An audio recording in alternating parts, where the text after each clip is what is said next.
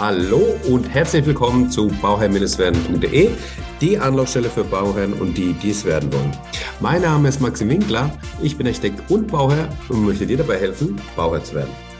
In der heutigen Folge haben wir eine ganz spannende Interviewfolge, weil wir haben einen Gast, der ganz besonders ist, weil mit dem wird jeder, der beim Hausbau zu tun hat, wird mit ihm zu tun haben.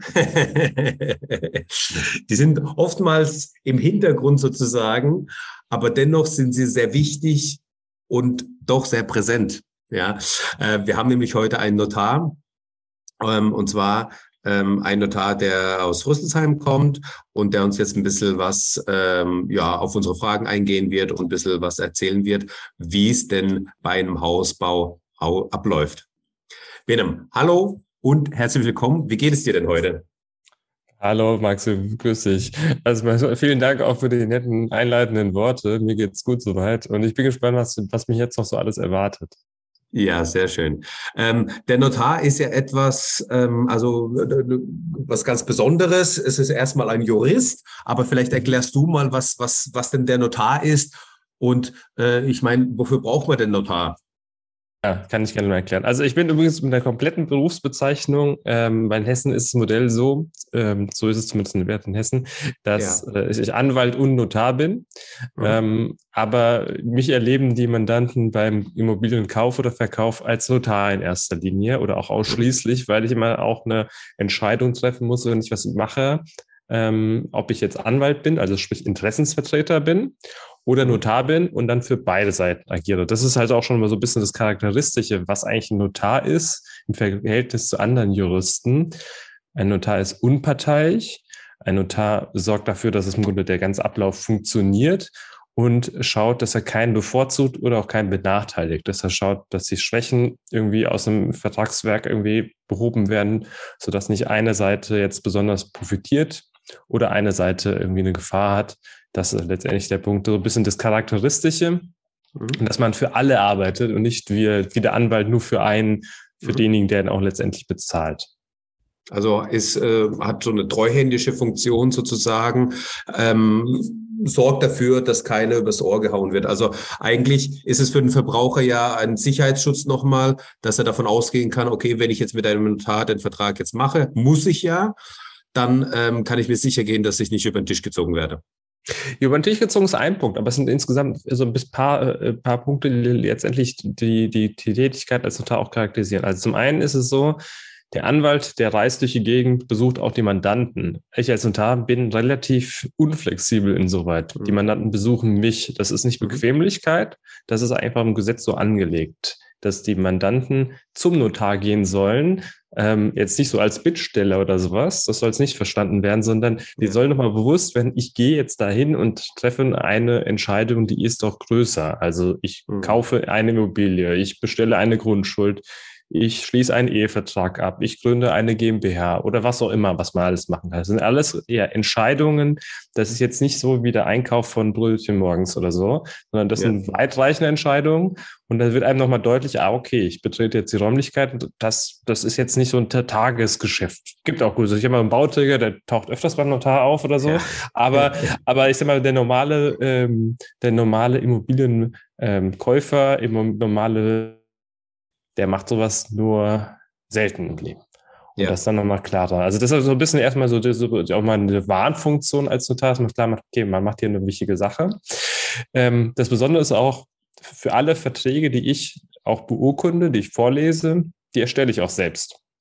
Mhm da, da ich es gelernt habe, das Ganze auch zu machen, sind das rechtssichere Verträge. Das ist auch der Anspruch daran. Also es sind nicht mhm. irgendwelche Verträge, die dann doch irgendwie morgen ein Problem schaffen, sondern die sollen funktionieren, die müssen funktionieren und das ist auch die Aufgabe daran.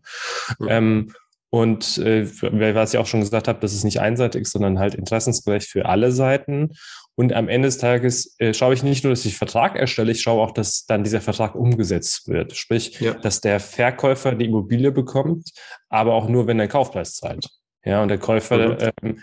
äh, andersrum, der Käufer die Immobilie bekommt, wenn er, wenn er den Kaufpreis zahlt und der Verkäufer die Immobilie verliert, wenn auch er den Kaufpreis bekommen hat. Nur das wäre auch immer, ist immer der richtige Weg. Bei einem, wenn ich jetzt vergleiche jetzt mit einem, was es gibt sonst für große Kaufverträge, die es gibt, so klassischerweise der Gebrauchwagenkauf oder sowas. Ja, genau. Da schaut, da schaut, da schaut keiner, ob jetzt tatsächlich äh, Kaufpreiszahlung und Übergabe des PKWs irgendwie Hand in Hand gehen. Da kann man dafür sorgen, dass es funktioniert, aber man muss für sich selbst drum sorgen. Bei einer Immobilie funktioniert das nicht. Ja, vor allem auch nicht mit Grundbuch und mit allem anderen, was da drin hängt. Und das, das ist eigentlich so bei Immobiliensachen so das Maßgebliche. Funktioniert nichts, weil es hm. vorgesehen ist und der Gesetzgeber hat sich gedacht, das ist so eine weitreichende Entscheidung, die muss abgesichert werden. Die, da muss jemand äh, interessensgerecht äh, tätig sein und so eine, so eine Mittelrolle einnehmen. Nicht als Anwalt, nicht als Behörde, die die Eintragung vornimmt, sondern jemand, der nochmal extern da drauf schaut und der nochmal andere Funktionen wahrnimmt.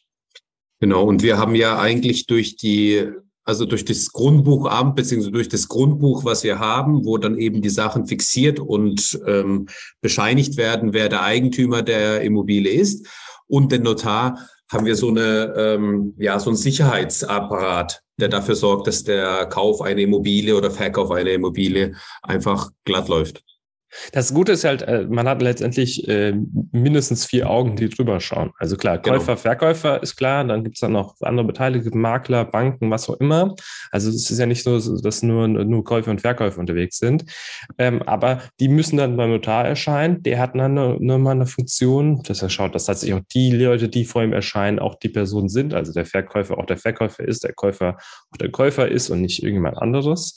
Und das Grundbuchamt kontrolliert auch nochmal. Ja, die kriegen auch nochmal nochmal die Urkunde. Also die haben zwar dann, die verlassen sich zwar auch auf die Ergebnisse, äh, die der Notar liefert, also sprich äh, die Identifikation der, der, des Käufers und des Verkäufers mhm. total alleine. Also die macht das Grundbuchamt nicht nochmal zusätzlich. Die schauen sich nicht die Ausweise an. Die schauen sich nicht an, ist es jetzt der gleiche der sieht aber auf dem Bild anders aus. Das macht das Grundprogramm dann nicht. Aber die schauen, dass dann tatsächlich auch die Immobilie verkauft wurde, nicht eine andere.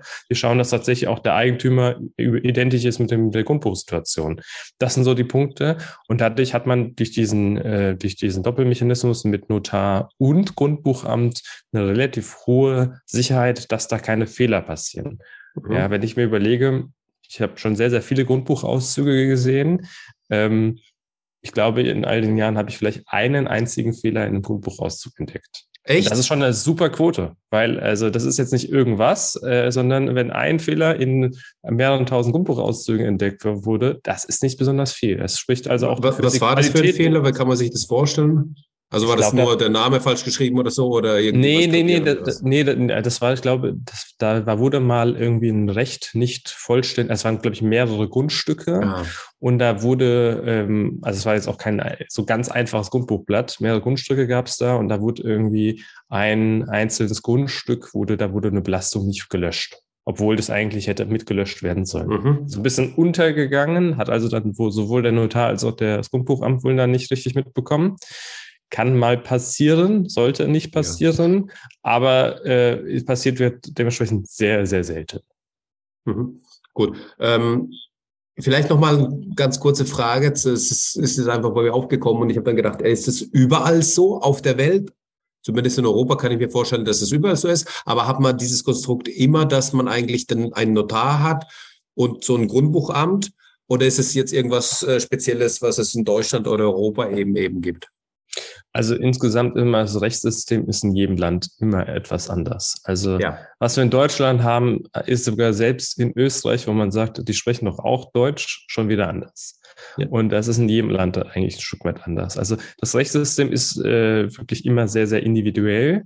Ähm, und dann kommen nochmal viele Sachen nochmal hinzu, dass äh, die, der ganze Aufbau ja auch ganz unterschiedlich ist. Wir haben ja das Wesen oh. mit Bundesländern und einem, einem Bundesstaat. Letztendlich ist es in anderen Ländern ja auch wieder ganz anders organisiert.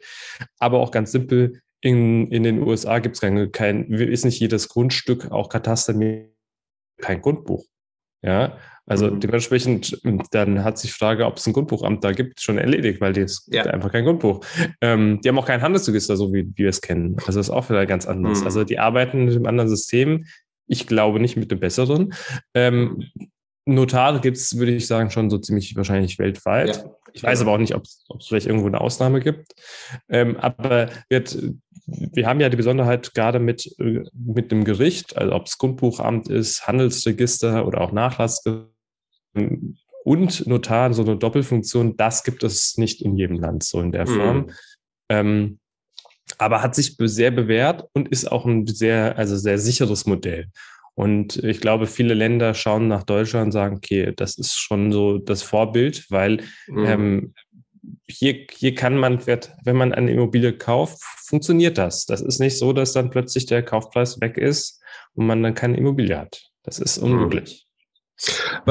Okay, danke schön. Danke, danke dafür. Also ich glaube, das ist ähm, ganz wichtig, nochmal einfach zu verstehen, dass es einfach ein sicherer Sicherheitsapparat oder Sicherheitsaspekt ist, um einfach ja die Sicherheit zu haben, dass man äh, beim Kauf, dass beim Kauf alles glatt läuft.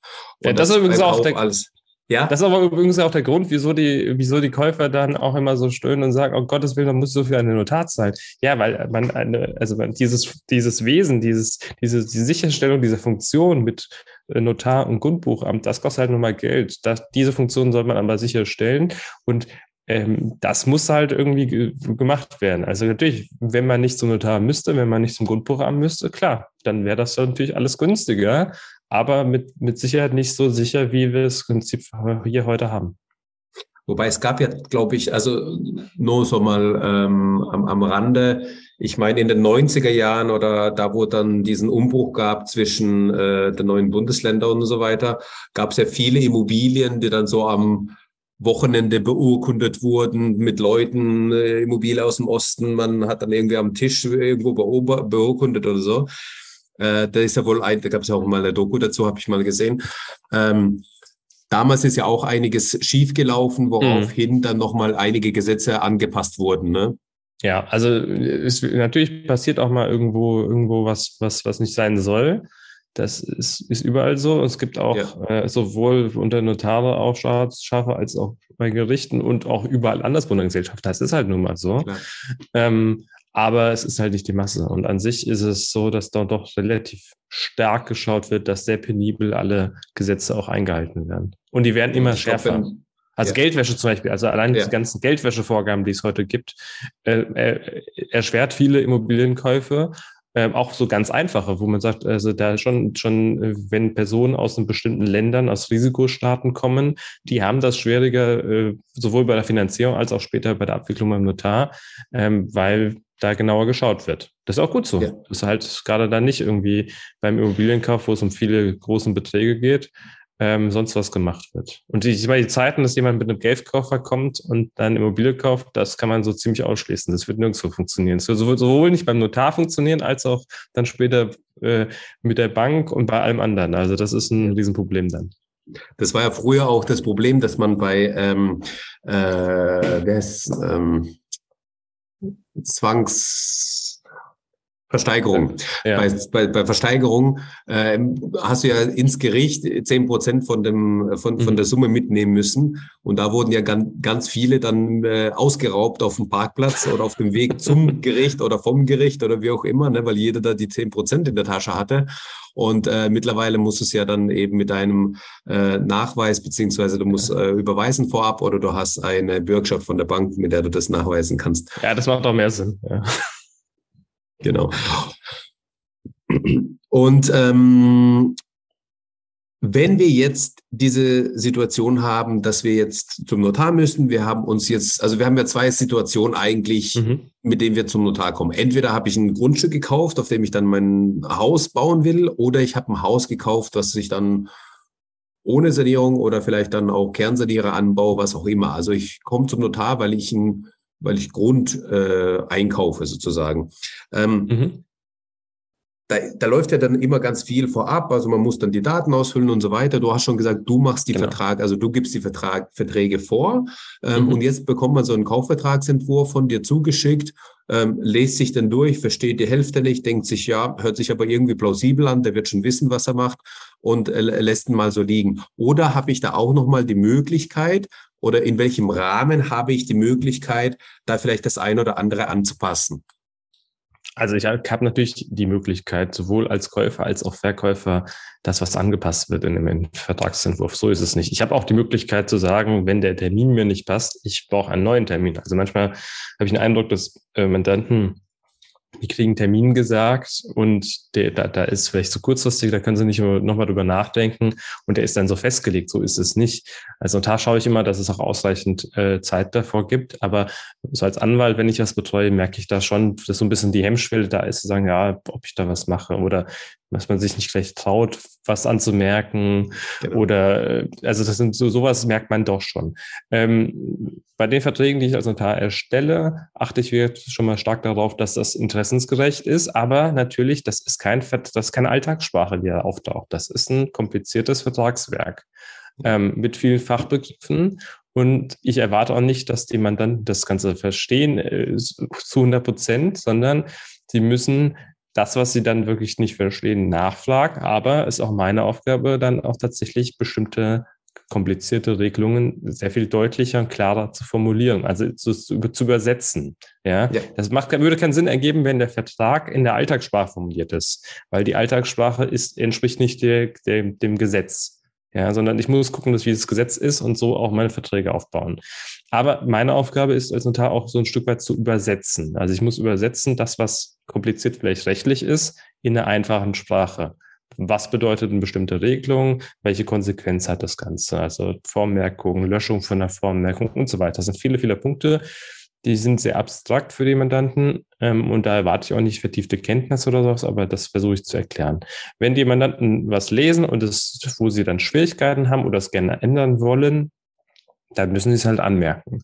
Als Notar habe ich auch schon gesagt, ist jetzt auch meine Auf nicht Aufgabe, eine Partei jetzt zu bevorzugen oder zu benachteiligen. Das heißt aber auch, wenn ein, ein Wunsch ist, dass was verändert wird, dann führt es ja oft dazu, dass dann jemand was besser oder schlechter bekommt.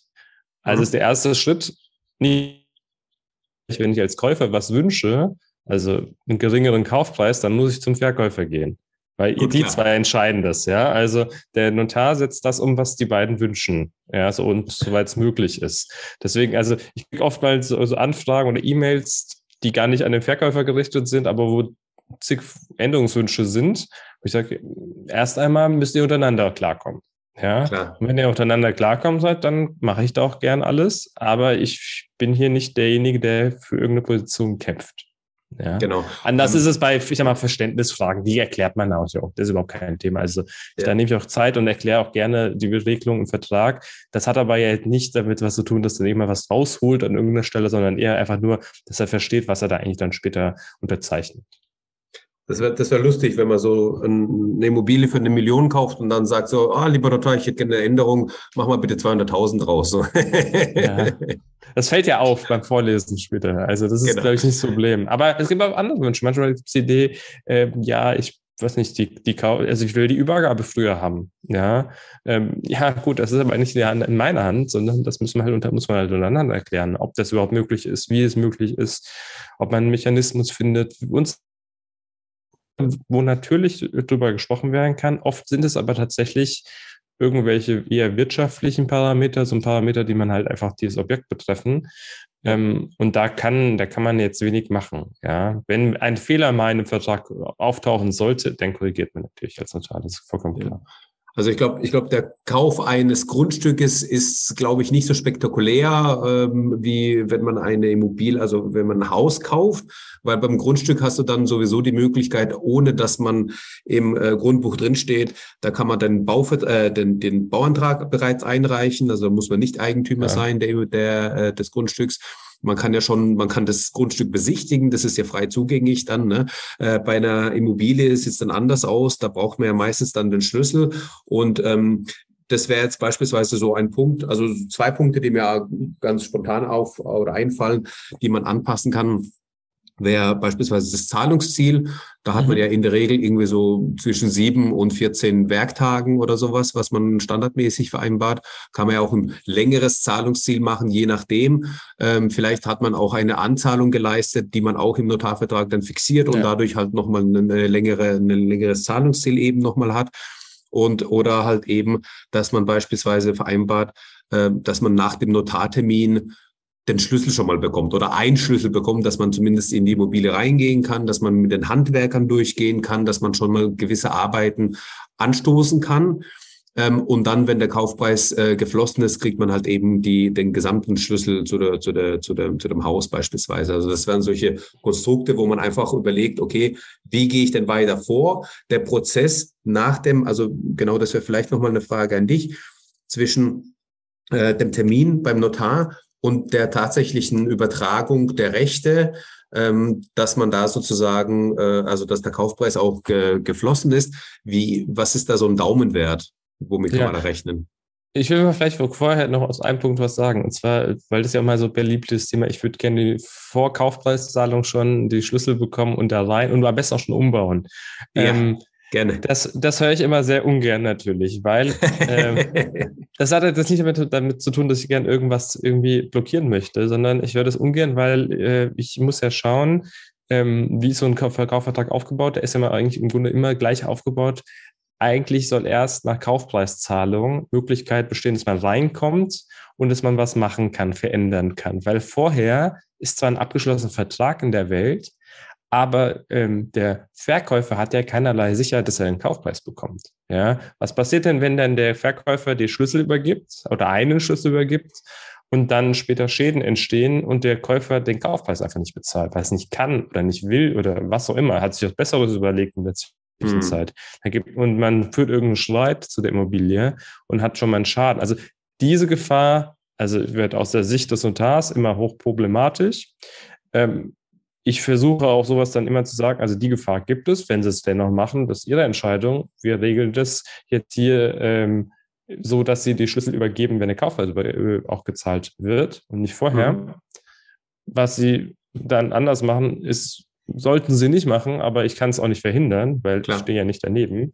Ähm, aber also als Käufer verstehe ich immer die Interessenslage. Dennoch, es gibt da Mechanismen, wie man das sicher auch für beide Seiten hinkriegen kann. Es ist aber in der Regel mit ein bisschen Aufwand verbunden auf beiden Seiten. Das muss man einfach immer sehen.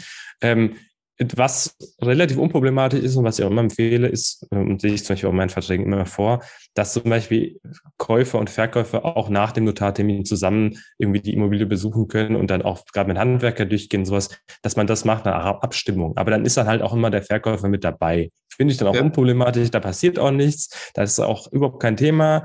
Ähm, das ist auch oftmals ja auch ausreichend, dass man so mal vermessen kann, dass man mal gucken kann, ob man noch, was weiß ich, mehr Steckdosen braucht oder sonst was. Das sind ja alles so Themen, wo man auch Bestellungen tätigen muss. Ähm, aber reingehen und umbauen vor Kaufpreiszahlung schwierig, weil einfach das mhm. nicht funktionieren kann. Ansonsten deine Frage, wie, was passiert eigentlich so zwischen dem Notartermin und danach? Äh, wenn der Notartermin stattgefunden hat, dann unterzeichnen alle. Im Idealfall stößt man auch nochmal vielleicht an. Ist ja auch mal ganz schön. Muss man aber nicht, ja. Also kann man aber durchaus.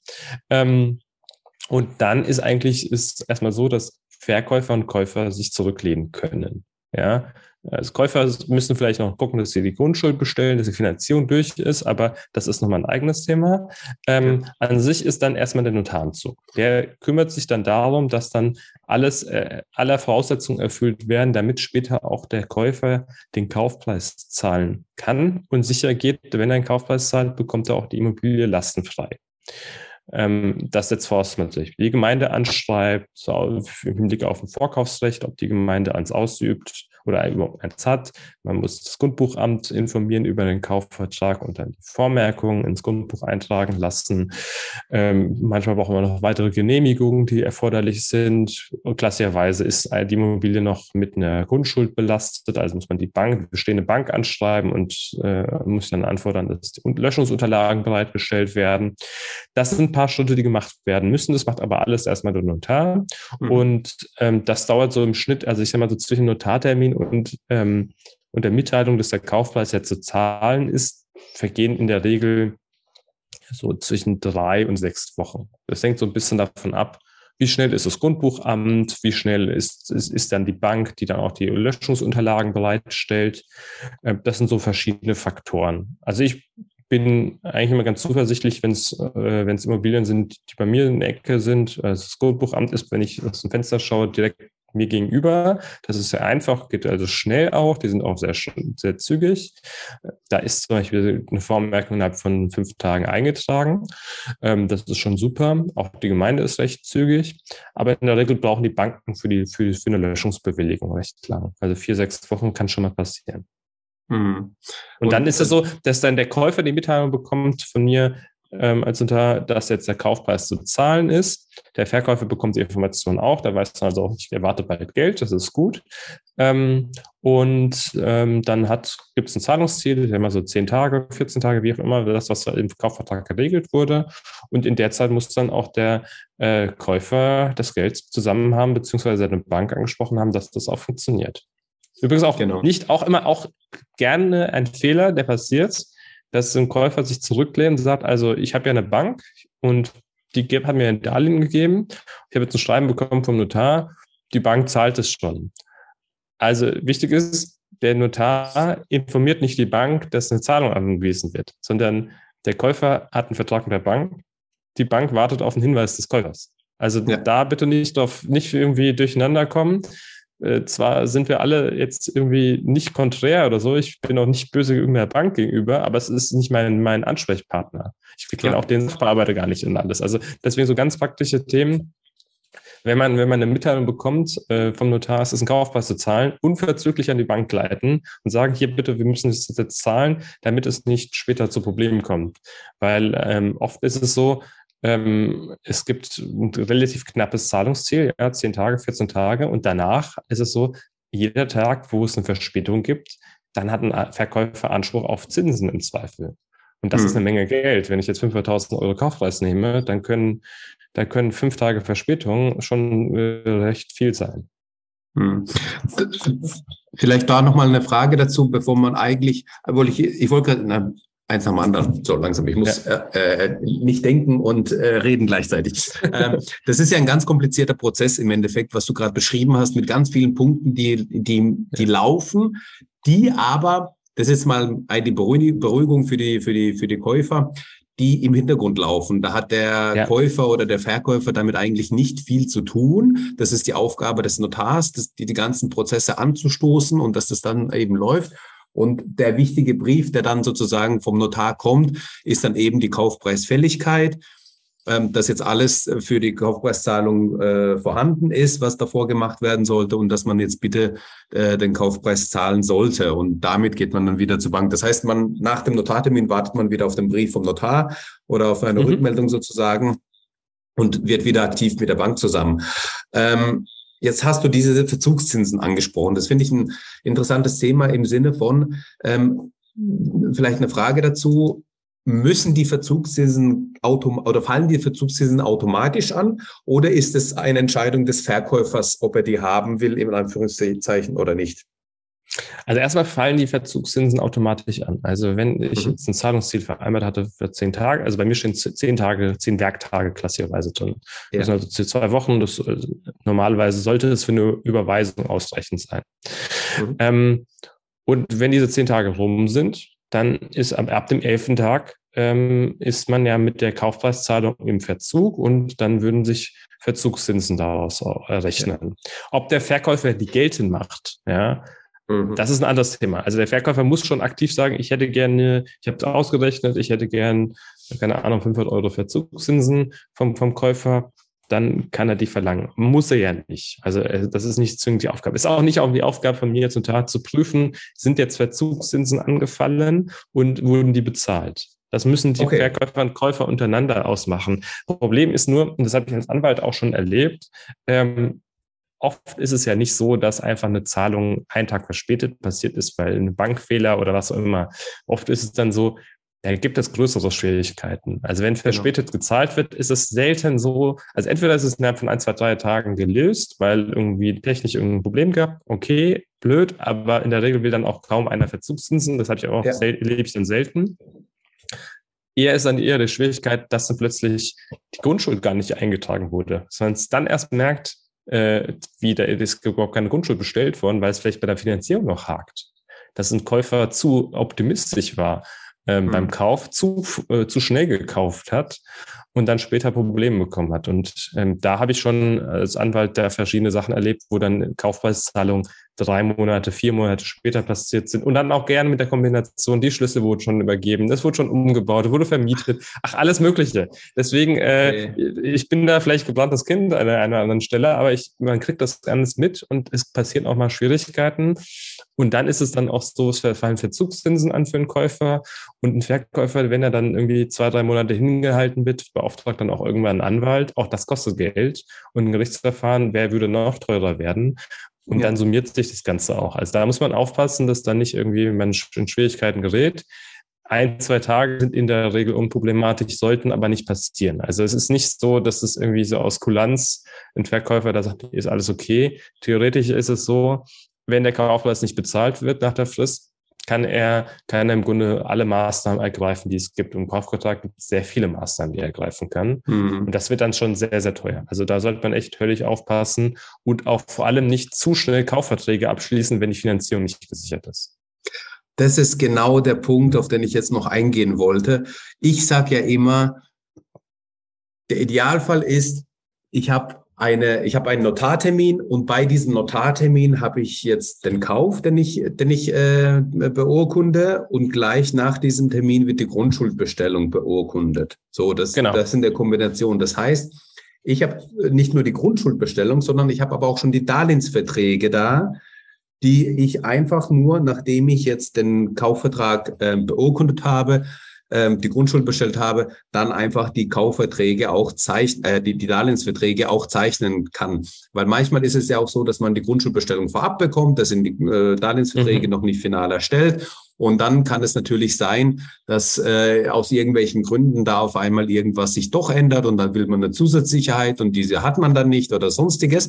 Kann ja auch alles passieren. Und deswegen ist eigentlich mein Reden immer, schaut, dass ihr beim Notartermin, wenn ihr beim Notartermin seid, dass ihr dann auch die Grundschuldbestellung äh, machen könnt anschließend und dass ihr auch schon den Darlehensvertrag vorliegen habt, dass ihr danach ruhigens Gewissens, also nach dem Termin unterschreiben könnt, ja, und dann mhm. auch zur Post bringt. Ja, und nicht irgendwie davor unterschreiben, weil den, den Darlehensvertrag vor dem Kauf zu unterschreiben wäre auch blöd. Ja, deswegen ist das eigentlich so die ideale Kombination meiner Meinung nach. Ja, das ist auch, äh, würde ich auch immer empfehlen. Also den Darlehensvertrag kann man theoretisch auch vorher unterschreiben. Also wenn man den klassischen Fall hat, dass ein Verbraucher den Darlehensvertrag unterschreibt, weil man noch eine Widerrufsfrist hat, ähm, genau. Es ist also ein paar Tage vorher geht. Man sollte jetzt nicht vier Wochen vorher machen, dann hat man ein Problem. Ähm, aber weil sonst hat man plötzlich äh, Darlehensvertrag, aber keine Immobilie. Also es kann ja immer was passieren. Und wichtig ist, der Notartermin steht dann an.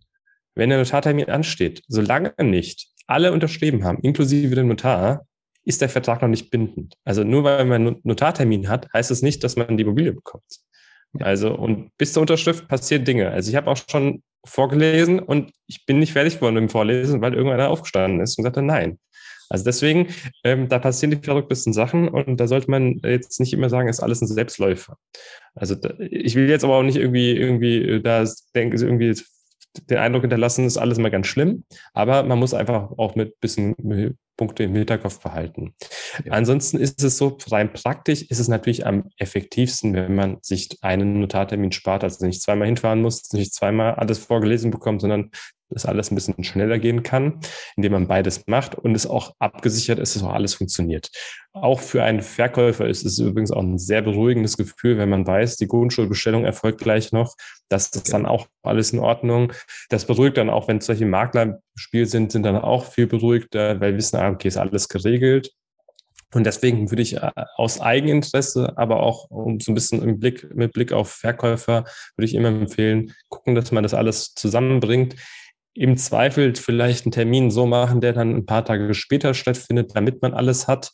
Äh, sofern jetzt nicht die Übergabe und die Kaufpreiszahlung erst in einem Jahr anstehen sollen, weil das irgendwie Neubauprojekt ist oder sonst was, mhm. dann ist die Situation eine andere. Aber die klassischen Fälle, Verkauf von einer, von einer gebrauchten Immobilie, ähm, wo, wo dann auch äh, die Kaufpreiszahlung bald anstehen soll, dann sollte man alles hintereinander machen und dann funktioniert das Ganze auch. Jetzt haben wir, jetzt haben wir über die Grundschuldbestellung gesprochen, aber haben, glaube ich, gar nicht so richtig aufgeklärt, was denn die Grundschuldbestellung ist oder was der Hintergrund dieser Grundschuldbestellung ist. Und man kann es wahrscheinlich erahnen aus dem Kontext, aber vielleicht äh, noch mal ein paar Worte dazu. Was ist denn die Grundschuldbestellung? Was ist denn die Funktion davon? Mhm. Also es ist so, man schließt einen Darlehensvertrag mit der Bank ab, ja, wo man dann einen Kredit aufnimmt, sagen wir 500.000 Euro beispielsweise. Und die Bank, die weiß dann, okay, ich will jetzt jeden Monat gern, gern diese Tilgung erreichen, das ist der, das ist der Zinssatz. Ähm, aber die Bank will natürlich abgesichert sein, was ist, wenn der, das Darlehen nicht bedient wird vom Darlehensnehmer. Eine Sicherheit bestellt auf, auf der betreffenden Immobilie, dass die dann insoweit belastet ist mit diesem Betrag oder mit einem höheren Betrag, sodass, wenn dann tatsächlich das Darlehen nicht bedient wird, die Bank dann auch an die Immobilie herantreten kann, die zwangsverstecken kann oder was auch immer machen kann, je nachdem, welche Möglichkeiten bestehen.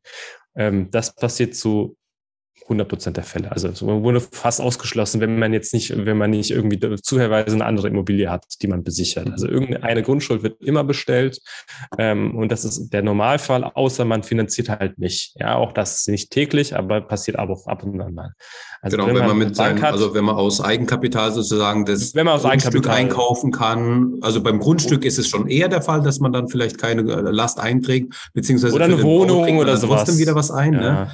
Aber ähm, genau, oder man kauft halt einfach aus, aus den Eigenmitteln komplett, dann wird keine Grundschuld eingetragen. Genau. Genau. Aber angesichts der hohen Immobilienpreise, weiß ich, ist eigentlich fast immer eine Grundschuld und die muss ja nicht immer dem Kauf, Kaufpreis entsprechen. Ja, also genau. ich brauche, selbst wenn ich 50 Prozent Eigenkapital habe, was eine Menge Geld ist, äh, brauche ich die anderen 50 Prozent irgendwo her und dann will die Bank halt dafür eine Grundschuldbestellung haben. Genau. Also deswegen äh, hat, muss man das immer mit auf dem Schirm haben. Und äh, da ist es halt sinnvoll, dass man das Ganze verzahnt, weil äh, Banken sind auch nicht immer nur so ganz schnell und müssen ja auch vieles berücksichtigen. Und deswegen sage ich mal, okay, man soll gucken, dass es irgendwie so weit funktioniert, aber das ist halt ein Sicherungsmittel der Bank, damit auch das Darlehen bedient wird. Und wenn das Darlehen nicht bedient wird, dass die Bank dann auch relativ schnell an ihr Geld kommt und an eine Sicherheit kommt, die sie verwerten kann. Mhm. Genau, das ist die Grundschulbestellung. Ähm, es gibt noch mal oder wird, wird jetzt sozusagen immer weniger angewendet, meiner Meinung nach, aber korrigiere mich, wenn ich da falsch liege, das Notar-Anderkonto. Was hat mhm. denn damit auf, was hat's denn damit auf sich und wird das überhaupt noch verwendet heutzutage? Ja, also es gibt die Möglichkeit, dass ein Notar-Anderkonto verwendet wird. Also Notar-Anderkonto heißt, dass es im Grunde der Notar ein, ein treuhänderiges Konto errichtet, worauf eine Zahlung erfolgt. Also ich glaube, so ganz früher, also lange Zeit, lange vor meiner Zeit, war das der übliche Weg, mhm. wie dann auch Zahlungen passiert sind. Also heute ist es so, der, ähm, der Käufer bekommt vom Notar die Fälligkeitsmitteilung und der Käufer zahlt dann den Kaufpreis entweder direkt an den Verkäufer, wenn keine Grundschuld besteht, also wenn kein Darlehen steht, was noch offen war, oder er zahlt halt, ich sag mal, Betrag X an die Bank des, des, des Verkäufers und den Restbetrag an den, an den Verkäufer dann letztendlich. Also es läuft nicht über den Notar. Der Notar teilt nur mit, bitte zahlt, aber bitte zahlt nicht auf mein Konto. Also außer die, die Notarkostenrechnung. Ähm, und ich sag mal, ganz früher war es tatsächlich so, das lief alles über den Notar. Es ist ein Notar geflossen. Aber das Konstrukt gibt es so nicht mehr, ist auch nicht notwendig, weil das Konstrukt, was wir ja heute haben, was auch sehr gut funktioniert, wo der Notar nicht nur treuhänderische Funktion wahrnimmt, sondern auch äh, so ein bisschen die, die, die Überwachung von allem, dass auch alles funktioniert, ist damit auch sichergestellt. Weil in dem Moment, wo ich als Notar eine Fälligkeitsmitteilung verschicke, da ist sichergestellt, wenn der Kaufpreis bezahlt wird ähm, und das entweder mir der, der, der Verkäufer bestätigt oder mir der Käufer einen Überweisungsbeleg vorlegt, dann mhm. kann ich das Eigentum umschreiben lassen. Ich, es ist, es steht nichts im Weg. Vor allem habe ich auch eine Bestätigung von der, von der bestehenden Bank, mhm. dass die bestehende Grundschuld gelöscht wird, weil die mir das übersenden, die ich dann treuhänderisch entgegennehme, die ich dann auch insoweit verwahre. Und durch diese Funktion ist dann auch sichergestellt, dass da nichts schief gehen kann. Das Geld muss nicht auf mein Konto gehen oder auf mein treuhänderisches Konto gehen und das dann von mir weitergefließen. Es würde die ganze Sache nur erheblich erschweren und würde sehr fehlanfällig sein und ist einfach ein gewisses Risiko. Ja. Ähm, also ein Tar sollten dann nicht am Ende irgendwie alle möglichen Immobilienkaufpreise auf ihr Konto kriegen. Das wäre, glaube ich, irgendwann auch echt eine Gefahr. Ähm, Und darum braucht man das im Grunde heutzutage eigentlich für den klassischen Fall so gut wie gar nicht mehr. Mhm. Ähm, Im Gesetz ist vorgesehen, wenn es ein besonderes Sicherungsinteresse gibt, dann kann man sowas machen. Aber das, die Hürden sind sehr hoch. Also ähm, ich höre das immer wieder mal, ja, können wir die Zahlung nicht über ein Notarkonto laufen lassen? Dann erkläre ich erstmal, für was brauchen sie doch gar nicht. Und mhm. nur wenn es ein besonderes Sicherungsinteresse gibt. Das gibt in, in, Fällen, wo es vielleicht eine Anzahlung gibt. Da kann das sowas mal passieren. Ansonsten ähm, ist es so, dass ähm, ich sag mal, wenn es einen Auslandsbezug gibt, kann es auch durchaus mal auch mal passieren. Aber es ist sehr, sehr, sehr, sehr selten und besser fahren Käufer und Verkäufer damit, wenn das nicht notwendig ist, weil es kostet auch eine Menge Geld, muss man auch sagen. Und ja. er, er, verzögert den Prozess. Also ein Notar Konto aufzumachen, ist nicht eine Sache was von Minuten, sondern mhm. ich würde sagen von Wochen, weil man unheimlich viele, vor allem aus Geldwäschegründen und Geldwäscheverdachtsgründen, alles vorbeugend irgendwie beantworten muss und klären muss. Ähm, und deswegen ist das keine Sache, die besonders gut und clever ist, sondern eher den Prozess erschwert. Ja, ähm, genau, aber jetzt haben wir, jetzt haben wir davon, davon was gehört. Jetzt wissen wir irgendwie, was, was, was dann, was damit auf sich hat. Ähm, wir haben ganz am Anfang auch nochmal über die Belastungen gesprochen. Es gibt ja mhm. ganz verschiedene Belastungen. Äh, das, das, das, was ich, also das Klassische ist sozusagen so ein Wegerecht oder Leitungsrecht, was man irgendwie hat. Genau. Das, also wenn irgendwie eine Abwasserleitung durch dein durch, also vom Nachbarn durch dein Grundstück führt, dann kriegst du da oder kriegt er was eingetragen. Ähm, und ähm, ein Wegerecht beispielsweise ist auch nochmal sozusagen, wenn, wenn durch mein Grundstück jemand durch muss, um auf sein Grundstück zu kommen, dann kann dann Wegerecht eingetragen werden. Was ich ähm, womit ich mal zu tun hatte, war so ein Lichtrecht. Das fand ich schon sehr interessant, äh, dass, okay. dass man so, so, also dass die Belichtung des Hofes sozusagen garantiert wurde durch ein Lichtrecht, fand ich auch interessant. Ähm, es, was was gibt's denn da noch so an Belastungen, die äh, auftreten können? Da gibt's ganz viel. Da gibt's ganz viele, viele Möglichkeiten. Also deswegen ist es mal ganz wichtig, dass vor allem Käufer schauen, äh, dass, dass man ins Grundbuch guckt. Also in ja. der Regel kriegt man zusammen mit dem Kaufvertrag irgendwie einen Grundbuchauszug vom Notar zugeschickt oder steht auch im Kaufvertrag auch drin zusätzlich, mhm. was für Rechte denn bestehen. Der Regelfall ist gerade so im privaten Bereich, ähm, dass es keine großen Belastungen gibt. Also es gibt was, äh, Grundschulden gibt es, aber sonst gibt es eigentlich selten Belastungen. Wenn es die gibt, sollte man immer echt aufpassen und auch, auch gucken, was dahinter ist, ähm, weil das kann ja schon einiges beeinträchtigen. Also ein Wegerecht hört sich erstmal so total harmlos an.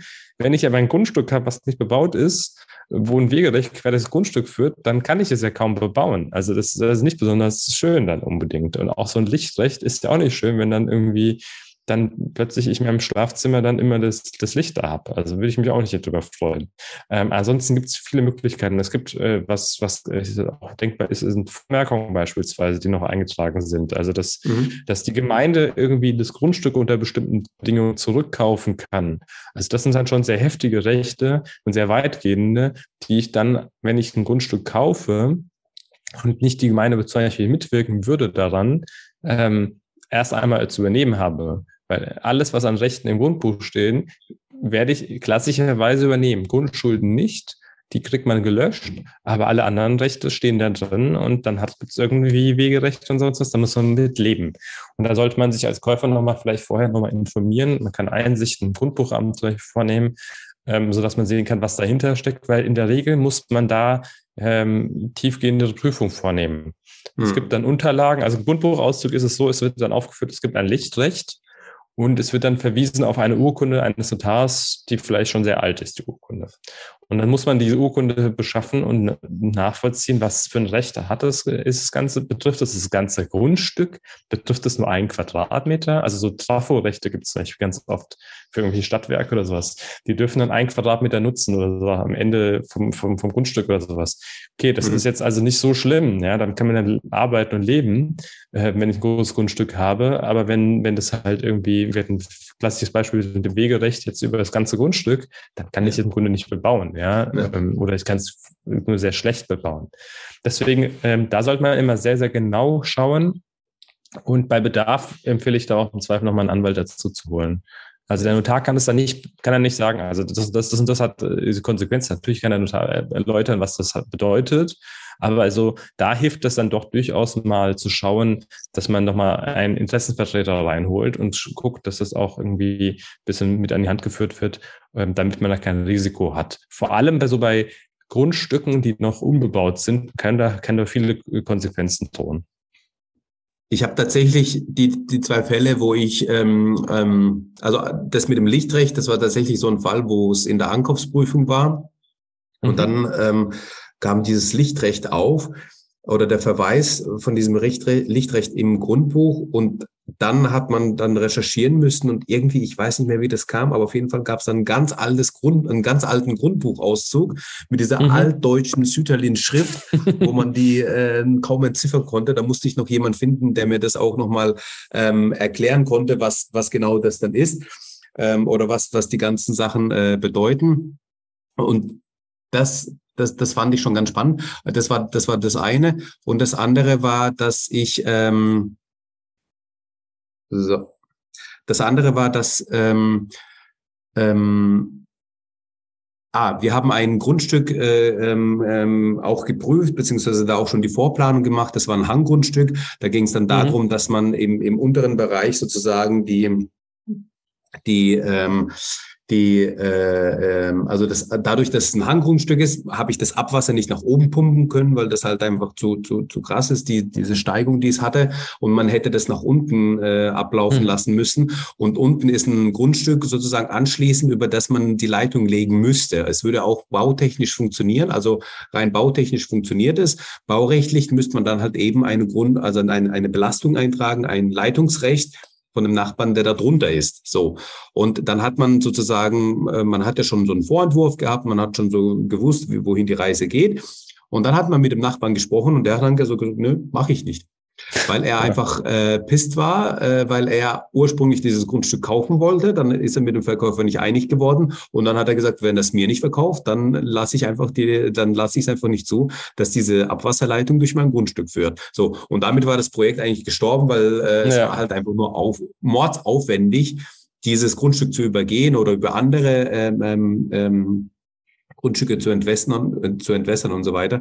Deswegen ist da einfach der Punkt äh, gewesen, wo man dann gesagt hat, okay, dann äh, macht man es halt nicht, lohnt sich nicht mehr. Ne? Also man muss halt sagen, das ist jetzt eher so eine Folgeproblematik, ähm, die man nicht direkt aus dem Grundbuch erkennen kann, weil im Grundbuch sieht man nun mal, welche Belastung gibt es. Da steht nicht drin, ich brauche aber noch eine andere Belastung von einem Nachbargrundstück. Das, das steht da nicht so drin, ähm, sondern das kann man erst nur so als Käufer feststellen im Rahmen einer Einkaufsprüfung. Genau. Ähm, aber wenn ich ja beim Grundbuch sehe, äh, Belastungen, die es in der Plan 2 gibt, da stehen diese ganzen Belastungen drin, die Wegerecht und alles, da ist halt auch sehr klassisch ähm, irgendwelche Beschränkungen des Grundstücks, dass ich bestimmte Fläche nicht bebauen darf oder äh, ein bestimmter Mindestabstand eingehalten werden muss. Ähm, und das ist in der Regel immer nur Belastungen. Das ist nichts, was zugunsten des Grundstücks ist. Ähm, und das muss man einfach immer einkalkulieren für die Zukunft. Weil vielleicht will man nochmal umbauen, vielleicht will man anbauen, vielleicht will man noch was besser nutzen. Und genau deswegen ist es eigentlich, also da war es tatsächlich, in dem Beispiel war es tatsächlich so, dass sowohl Verkäufer als auch der Makler ein äh, voll erschlossenes Grundstück einem verkauft haben. Ähm, okay. äh, tatsächlich war es nicht erschlossen, weil die Abwasserthematik nicht ja. geregelt war. Und damit ist es eigentlich nur ein Gartengrundstück mehr oder weniger, was dann verkauft wurde, ein sehr großes und sehr teures äh, mhm. mit einer sehr schönen Aussicht natürlich wegen der Hanglage und so weiter, aber ähm, war dann einfach ähm, durch das Querstellen äh, von dem von dem Eigentümer darunter nicht möglich, das Ding vernünftig zu erschließen. Und ähm, deswegen ist auch die Ankaufsprüfung eben wichtig. Also nicht alles äh, glauben, was der Verkäufer oder was der Makler einfach sagt, sondern auch eben die Sachen überprüfen. Ähm, aber auch eben ja diese diese Thematik der der Belastungen auf dem Grundstück, weil wenn man wenn man sieht, dass man auf dem Eigengrundstück bereits Belastungen irgendwie in irgendeiner Art und Weise drauf hat, weil da auch ein Leitungsrecht beispielsweise war, dann mhm. kann man davon schon mal ähm, mitbekommen und denken, ha, weiterdenken, sozusagen, ha, das geht ja vielleicht auch weiter. Ja. Gut, ich glaube, wir haben ganz äh, viele Themen jetzt angeschnitten oder über ganz viele Themen gesprochen. Ich glaube, ähm, die, die Hauptangst, die der, die der normale äh, Bauherr jetzt vor dem Notar hat, die ist, glaube ich, einem genommen. ähm, ein wichtiger, ein wichtiger Punkt ist auch noch, dass der Notar vorlesen muss. Also ähm, der ganze äh, Text muss tatsächlich vorgelesen werden. Die Notare sind da sehr geübt und können das auch sehr, sehr schnell machen. ja. Da kann man aber auch ohne Scheu äh, den, den Notar mal unterbrechen, wenn man irgendwas nicht verstehen sollte oder sowas. Aber vielleicht nochmal zum Abschluss ein Blick in die Zukunft ähm, und, und, und deine Sichtweise dazu. Das würde mich jetzt nochmal interessieren. Wir haben ja durch die Entwicklung der, der Blockchain-Technologie und so weiter äh, die Möglichkeit eben ähm, auch sicherzustellen durch den, durch, also die, durch die Blockchain, dass andere sozusagen sagen, okay, er hat die Zahlung getätigt und dann hat man sozusagen durch die Blockchain die Zeugen dafür, ähm, dass man da eigentlich eine, eine, ein Grundbuch in der Blockchain abbilden kann und auch diesen Zahlungsverkehr über die Blockchain abbilden kann, was ja dann äh, die, was zur Folge hätte, dass man weder äh, Grundbuchamt noch irgendwie einen Notar dann äh, benötigt. Ich meine, in Dubai äh, oder sowas, in den, Emiraten, ähm, hat man das schon oder kann man das bereits praktizieren, bin mir da aber nicht sicher. Ähm, wie ist es aus deiner Sicht? Also ist das die Zukunft sozusagen, wohin die Reise führt, oder wie wird sich das entwickeln aus, dein, äh, aus deiner Betrachten? Also wird das eh alles wird in jedem Land anders, habe ich ja vorhin auch schon mal gesagt. Genau. In Deutschland haben wir die gesetzlichen Regelungen, wie so wie sie sind. Also es gibt Notar, es gibt das Grundbuchamt. Was ich mir vorstellen kann, und das wird es auch geben im Laufe der Zeit, dass immer mehr auch digitalisiert wird, dass der Bezug auch näher dran ist. Also im Moment ist auch so, ich schicke noch dem Grundbuchamt im Papier alles zu. Das ist jetzt nicht sehr zeitgemäß. Ja, also in ein paar Bundesländern kann man es auch digital machen, aber in den meisten noch Papier. Also da, das sind so schon die Mindestschritte, die wir halt mal eingehen müssen, dass es auch mal digital übertragen werden kann. Aber es wird immer mehr digitalisiert, mhm. dass dann auch das Grundbuch vielleicht dann nicht nur irgendwie auf einem physischen Server hinterlegt ist, sondern dann auf einer Blockchain-Basis, ja, kann sein, ist aber, glaube ich, jetzt für die, für die, für die für Käufer und Verkäufer spielt es überhaupt keine Rolle, weil ob der Server jetzt dezentral ist oder zentral ist, äh, ist auch nicht wirklich wichtig. Ähm, den Notar kann man, glaube ich, nicht ersetzen dadurch, weil wer erstellt den Vertrag? Nicht die Blockchain. Ja, wer berät? Wer berät denn Käufer und Verkäufer? Nicht die Blockchain. Also mhm. keine Maschine kann das machen. Das ist halt individuelle Tätigkeit. Ähm, das kann ich auch keinem Mitarbeiter oder was sagen. Das muss ich schon selbst machen. Das ist auch die mhm. Aufgabe von mir. Ähm, natürlich ein Stück weit bei der Überwachungsfunktion, die er da hat, äh, könnte man vielleicht einiges digitalisieren. Also dass man das noch stärker irgendwie so ablaufen lassen kann, dass es irgendwie der Versand und alles vielleicht ein bisschen automatisierter ist. So, aber auch das führt zu vielen, führt zu vielen Schwierigkeiten, ja, weil nicht jeder, nicht, jeder ist da angeschlossen. Also Banken, Gemeinden, ja, aber was ist denn, wenn ich mal eine Erklärung von, einem, von einer Privatperson brauche? Wie soll das denn funktionieren? Ähm, das wird wohl kaum machbar sein. Und ansonsten auch der Rechtspfleger beim Buchamt hat eine Funktion, hat diese Doppelkontrolle. Das kann man vielleicht ein Stück weit digital auch ersetzen, aber vollständig wird das nicht funktionieren. Und ähm, was halt wirklich Besonderheit ist, ist, glaube ich, der, der Ansprechpartner und auch diese, diese Vertragserstellung, weil also manchmal ist es ein Irrglaube, ähm, man hat ein, also jeder Notar hat den gleichen Kaufvertrag. Nein, das ist nicht so. Jeder Notar hat einen anderen Kaufvertrag, den er verwendet. Und hier der Kaufvertrag sieht auch anders aus. Nicht in allen Punkten, aber äh, je nachdem, wie der Besonderheit, wie die Besonderheit halt nun mal ist. Und das ist halt äh, nochmal äh, anders als vielleicht der Abschluss von einem Handyvertrag, weil der halt doch sehr, sehr, sehr klar ist. Ähm, und da darf man nicht den Fehler machen, so zu glauben, ja, das ist ja eh alles Standard. Nein, das ist es nicht. Das ist doch alles sehr individuell. Und darum lässt sich das nicht so ganz einfach abwickeln. Dennoch, es wird immer mehr technisch möglich sein. Das ist auch gut so und das beschleunigt, glaube ich, auch einiges. Und ich bin auch nicht froh drum, bin auch froh drum, wenn vielleicht die äh, wenn die, wenn zwischen, zwischen Beurkundungstermin und Kaufpreisfälligkeit vielleicht Zukunft noch zwei Wochen vergehen, hm. ist auch schön und nicht sechs Wochen. Ähm, das könnte man alles beschleunigen. Ja. Aber es wird nichts von heute auf morgen sein und auch ähm, die Prozesse, dass ein Grundbuchamt existiert, dass zum Beispiel das Finanzamt noch erforderlich ist, dass man prüft, dass die Grunderwerbsteuer gezahlt wurde, bevor man ein Grundbuch eingetragen wird. All diese Abläufe ergeben Sinn und die kann man beschleunigen, aber die kann man nicht abschaffen weil sonst funktioniert das System nicht mehr. Und das System ist sehr gut und das ist die Gewähr, die man hat. Also man zahlt Kaufpreis und bekommt eine Immobilie und da ist das schon viel wert. Ja, genau. Super. Danke dir. Äh, vielleicht sagst du noch mal kurz, äh, wo man, wenn man jetzt zugehört hat und äh, aus der Ecke von Rüsselsheim kommt, wo wo man und wie man dich am besten findet. Wir werden es natürlich auch in den Show Notes verlinken, dass man da auch um, einfach äh, mal äh, zu dir kommen kann. Ähm, aber vielleicht sagst du da auch noch mal dazu was.